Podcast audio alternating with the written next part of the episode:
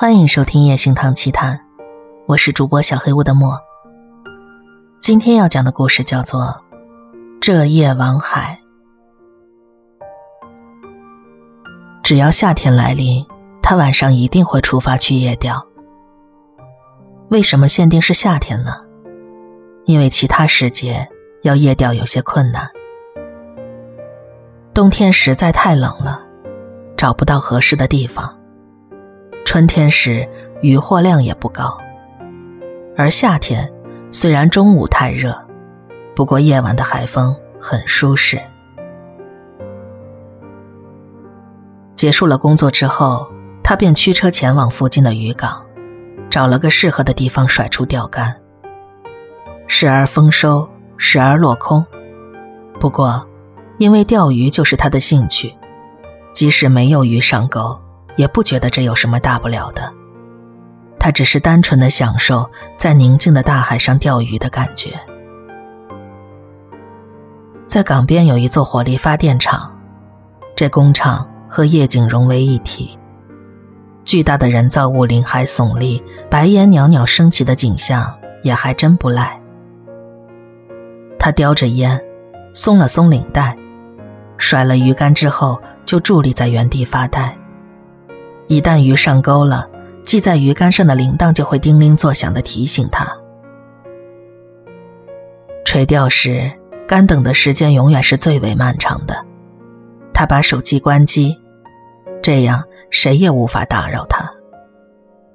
海浪一波又一波的拍打他的双足，溅出的水花化为白色泡沫，附着在岩壁上。只要深深吸气，略带咸腥味的海港味就会扑鼻而来。稍稍发呆了一会儿，他注意到今天来钓鱼的人似乎比往常还要少。今天是大潮，海流的状态也不错。照理讲，这种时候总是会有很多人来钓鱼，场面应该是热热闹闹的。特别是对面的码头。从中午开始，位子就要被常客们占满了才对。他狐疑的打开手机确认，这才明白了原因。啊，原来如此，已经是盂兰盆节了呀，已经到了这个季节了。他已经好几年没有回老家了。如果结婚有了家庭，总归是要回去的。不过他现在还是孤家寡人的，这就变得完全不重要了。况且他的工作即使是盂兰盆节也没有休假，所以他早就忘得一干二净。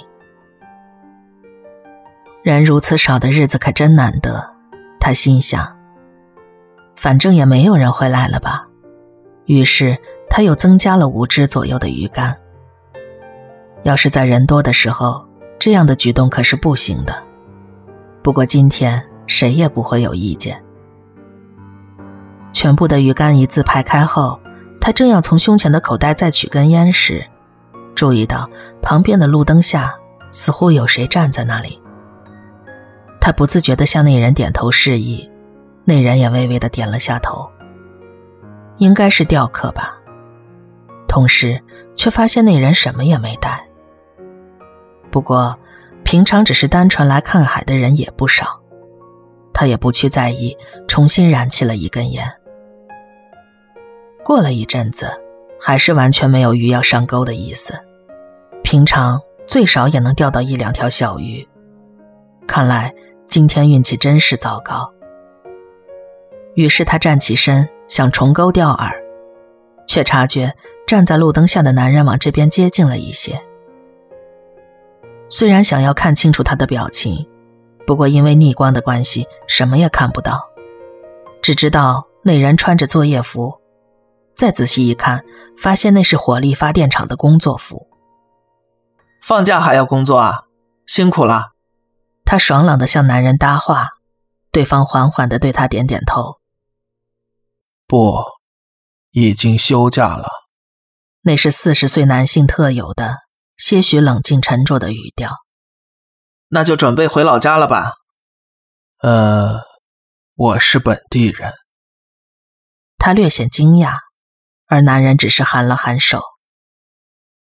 他边和男人交谈，边把钓线卷回，饵不见了，应该是被那些小鱼吃掉了吧。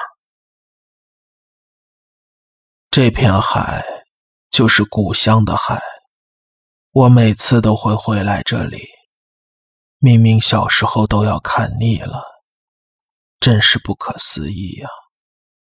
我虽然不是本地人，不过这片海可真不错啊。确实啊，不过海也是有可怕的地方。哦，怎么说？我小时候那边的山发生过很严重的矿坑事故，很多伤患伤到了喉咙，他们被运到地面时，人人都口干舌燥。但是却没有办法给每个人足够多的淡水。当他们知道水不够的时候，纷纷跳下海去喝水，就这样溺死了。男人轻描淡写的叙述着，那淡淡的音调，却使他打了个寒战。我到现在都还记得，那些被泡得苍白肿胀的尸体，在海面上载浮载沉。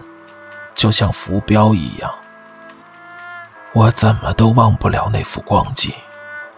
从那之后，我就不敢去海边了。他将饵穿过钓钩，略觉有种寒意朝自己袭来。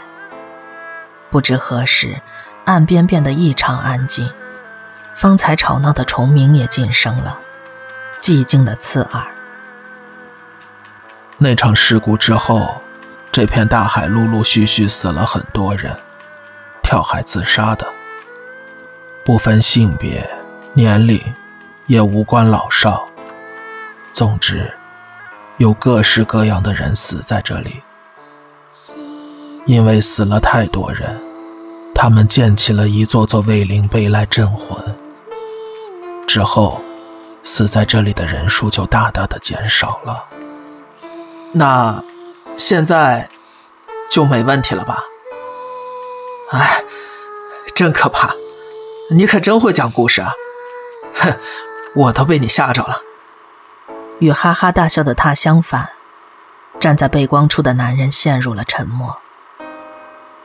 海浪依旧哗啦哗啦冲上他的脚，此时闻到的海潮气味更加浓烈了。我们当地人在这个时候是不会接近港边的。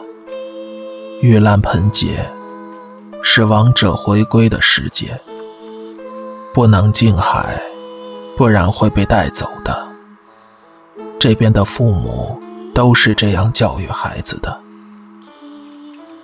看吧，他们已经回来了。男人指着对岸的码头。那儿有谁站在那里？在路灯的照耀下，可以看到模糊的人影。人影在他面前倒栽葱似的一跃而下，水面溅起了水花，之后再也没有浮上来。有人，有人掉下去了！他心急如焚，却发现对岸站了数不尽的人影，黑压压的一片。之后，一个接一个，全都投身入漆黑的大海里。当他还看得目瞪口呆的时候，鱼竿突然传来急促的铃响。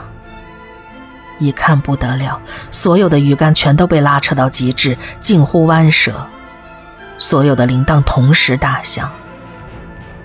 这么强烈的拉力，怎么想都不可能会是鱼。他的脸色变得铁青。这些到底拉住了什么？不好的事就不要提了，赶紧回去吧。扑通一声，男人在他面前跳进海里，溅起了大量的水花。在漆黑的水面下，男人缓缓的往深处下沉。他看得清清楚楚，仰躺下沉的男人。嘴角勾起了浅浅的微笑。他没有切断钓线，也没有收回鱼竿，就这样急匆匆的上车，逃命似的把海港远远抛在脑后。